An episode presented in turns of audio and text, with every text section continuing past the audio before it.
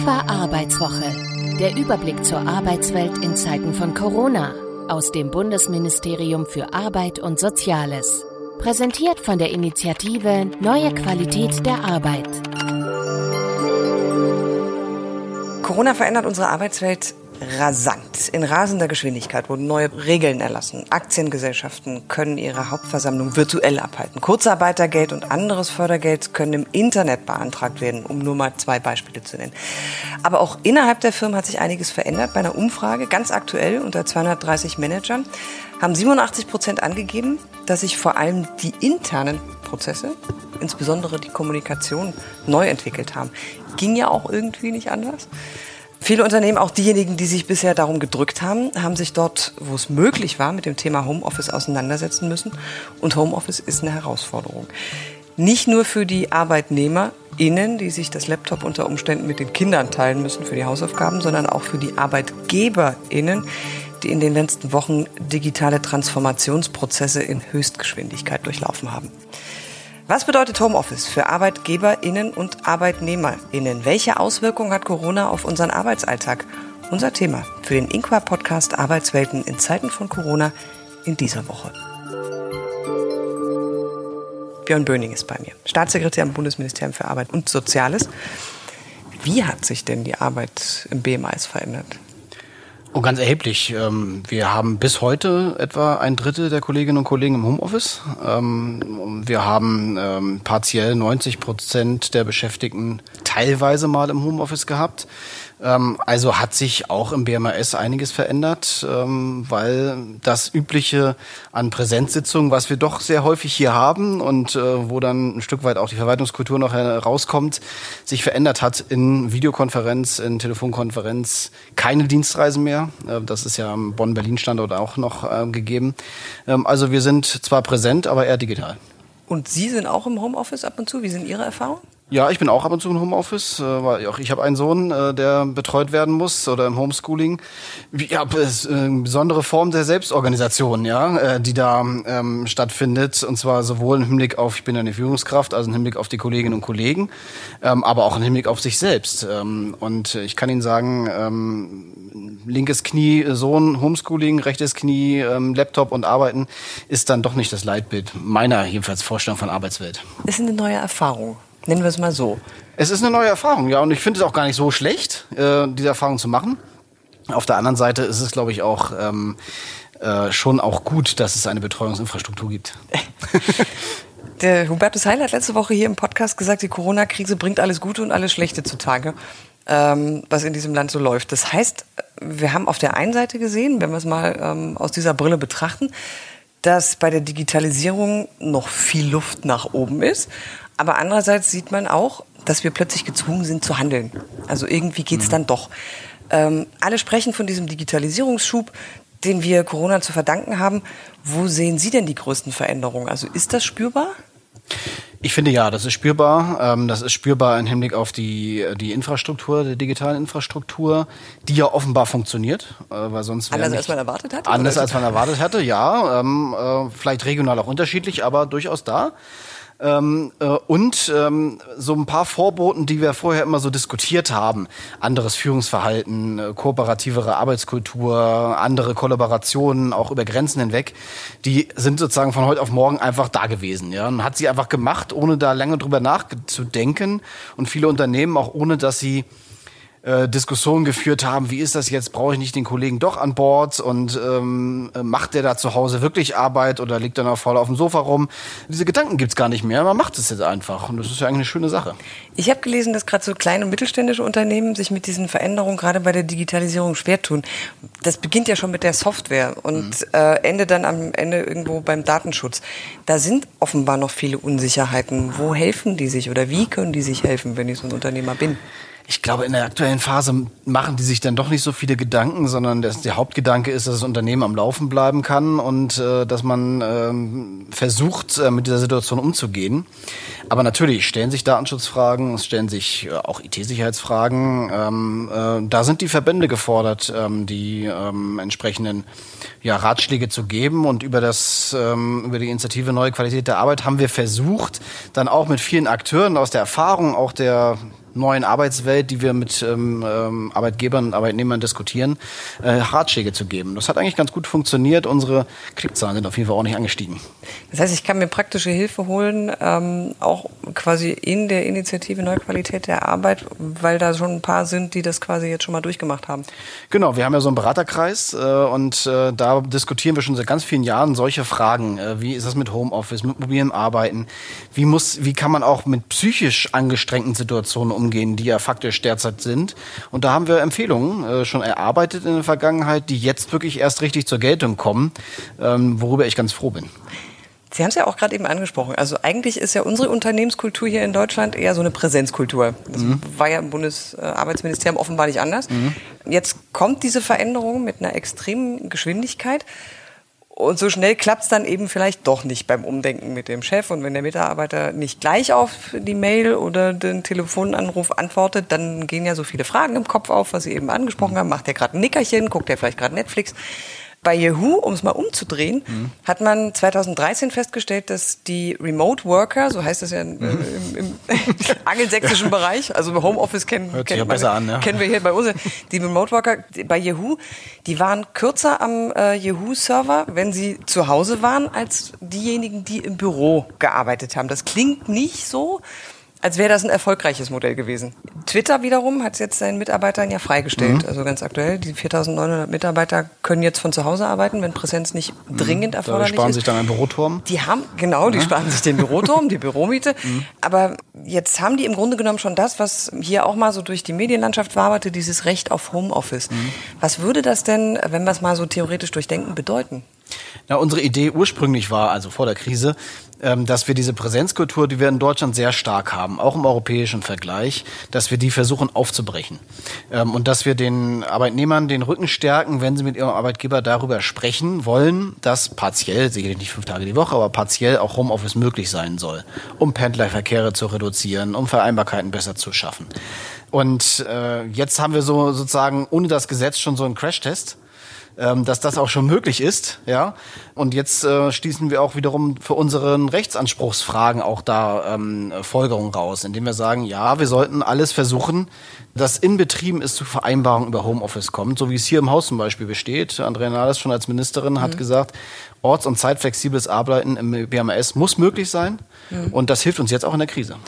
Meine ganz praktische Frage, mhm. weil, weil, Sie gerade gesagt haben, dass so äh, Rechtsfragen eben auch mhm. klärungsbedürftig sind. Wenn ich jetzt zu Hause mich an der Kaffeemaschine verletze, mhm. weil ich gerade dort irgendwie ein Dossier schreibe, was auch immer, ist das dann quasi ähm, ein Arbeitsunfall?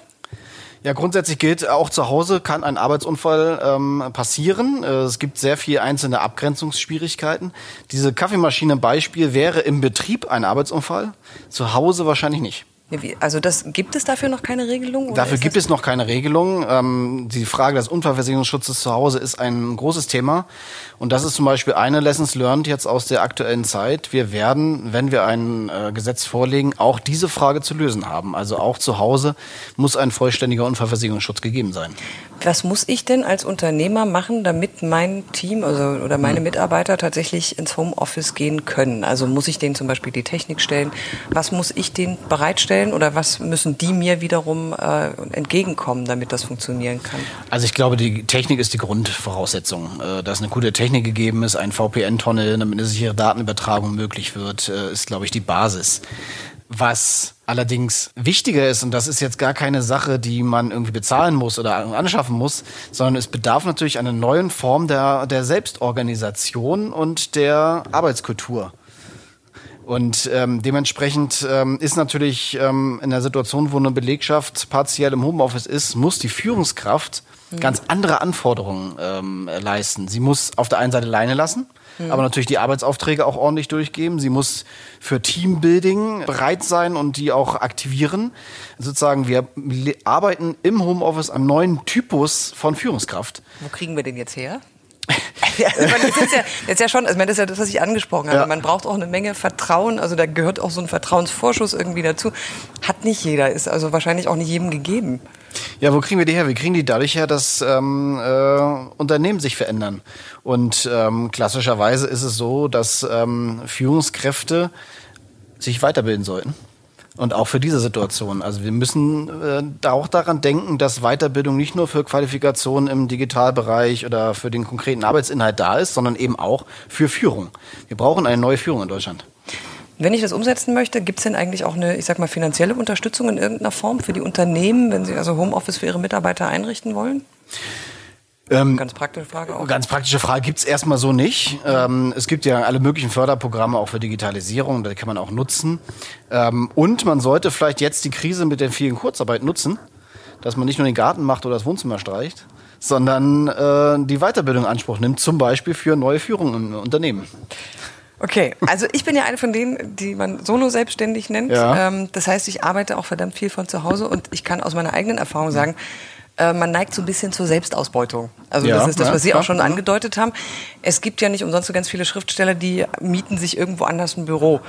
Wie könnte man denn künftig zum Beispiel Arbeitszeiten kontrollieren oder Arbeitszeitregelungen, wie wir sie ja haben, kontrollieren, um zu verhindern, dass Menschen rund um die Uhr arbeiten?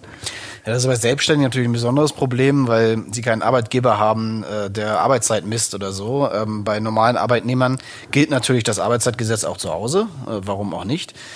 Wir diskutieren ja gerade ganz intensiv darin, ob es eine Arbeitszeiterfassung in Deutschland geben muss. Das äh, Europäische Gerichtshof hat uns das nahegelegt, dass wir das einführen müssen. Und dafür gibt es natürlich auch digitale Hilfsmittel ne? auf dem Handy, ähm, in der App ähm, oder eben, wenn man sich einloggt ähm, in den Dienstserver.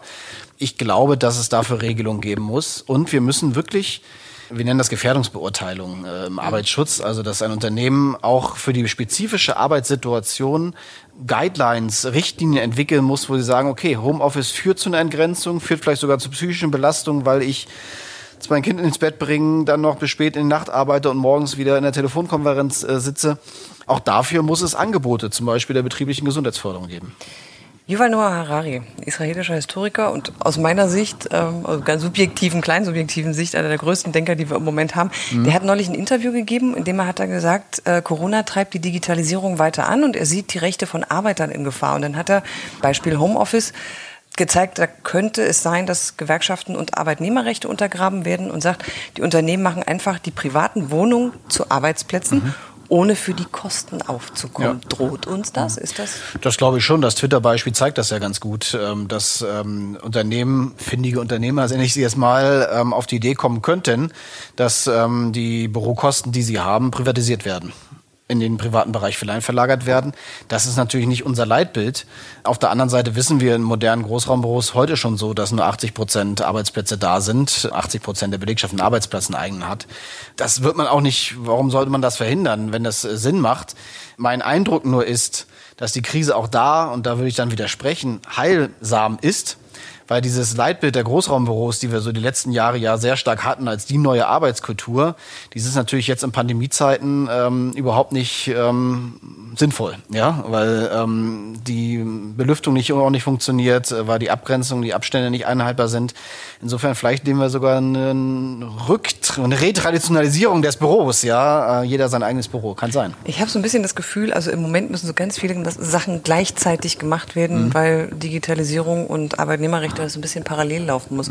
Wenn man mal so einen Blick in die Glaskugel wirft, wie wird denn Corona die Arbeitswelt nach Corona verändert haben? Was meinen Sie denn? Ich glaube, was übrig bleibt, ist die erhöhten Anforderungen an Selbstmanagement. Das äh, wird sich sehr stark verstärken, glaube ich, weil einfach dieses andere Arbeiten, was wir derzeit haben, ein höheres Maß an Organisationsfähigkeit ähm, bedarf. Äh, zweitens, äh, was wir erleben werden, ist, dass die ähm, Unternehmensgrenzen sich weiter aus ja, ausdifferenzieren. Ähm, also das klassische Unternehmen wird sich mehr plattformisieren, sagen wir im, im Arbeitsdeutsch. Ja, also mehr vernetzen. Ja, auch. mehr vernetzen. Äh, das Netzwerkunternehmen wird eher das Leitbild als ähm, sozusagen die Fabrik, äh, die an einem Ort ist. Und ähm, drittens, ähm, wir werden wahrscheinlich auch unsere Infrastrukturen anpassen müssen. Also die Kinderbetreuungsinfrastrukturen vielleicht flexibler machen. Wir werden auch überlegen müssen, ob wir eigentlich so gut aufgestellt sind mit den Verkehrswegen, wie wir sie haben, äh, und ob man das nicht anders machen kann. Also das hängt, da hängt vieles an dieser Arbeits, diesen Arbeitstypus, den wir da bisher haben, ja. Am Ende von unserem Inqua-Podcast wollen wir ja immer so einen Blick in die kommende Arbeitswoche des Bundesarbeitsministeriums mhm. werfen. Was steht denn in den nächsten Tagen auf der Agenda? Das könnte nämlich dann passieren, dass wir das in der kommenden Woche hier im Podcast ja. mal erörtern müssen. Also auf der Agenda steht gerade aktuell bei mir das Thema Fleischwirtschaft. Wir haben ja schlimmste Bedingungen, ähm, Arbeitsbedingungen der Fleischwirtschaft. Das ist jetzt sagen jetzt das Negative, worüber wir jetzt gar nicht gesprochen haben. Also wir wollen uns kümmern um die Saisonarbeitskräfte und um diejenigen, die aus Europa hierher kommen, um unser Essen zu produzieren und da gute Arbeit durchzusetzen. Zweitens, ähm, das hat auch was mit Arbeitsschutz zu tun, gucken wir uns jetzt in einzelnen Branchen, ich persönlich gucke mir in einzelnen Branchen an, wo Arbeitsschutzstandards umgesetzt werden. Zum Beispiel beim Studio Babelsberg, bei der UFA ähm, schaue ich mir an, wie das so im Film gemacht wird mit dem Küssen und so weiter. Mhm, ähm, mit Mundschutz, ich glaube, Küssen, ja, oder es werden andere Filme produziert, keine Ahnung, mal gucken. Wir gucken uns äh, gemeinsam mit der DFL die Umsetzung ihres Arbeitsschutzkonzeptes an. Ähm, also wir... Ähm, ja, ich glaube, da ist auch noch Luft nach oben. Da ist ganz bestimmt überall überall Luft nach oben und wir lernen ja auch im Vorwärtsgehen, ja. Aber trotzdem, ich will ja auch nicht nur die Standards schreiben, sondern ich möchte mir auch gerne vor Ort angucken, äh, wie die Unternehmen das wirklich hinkriegen.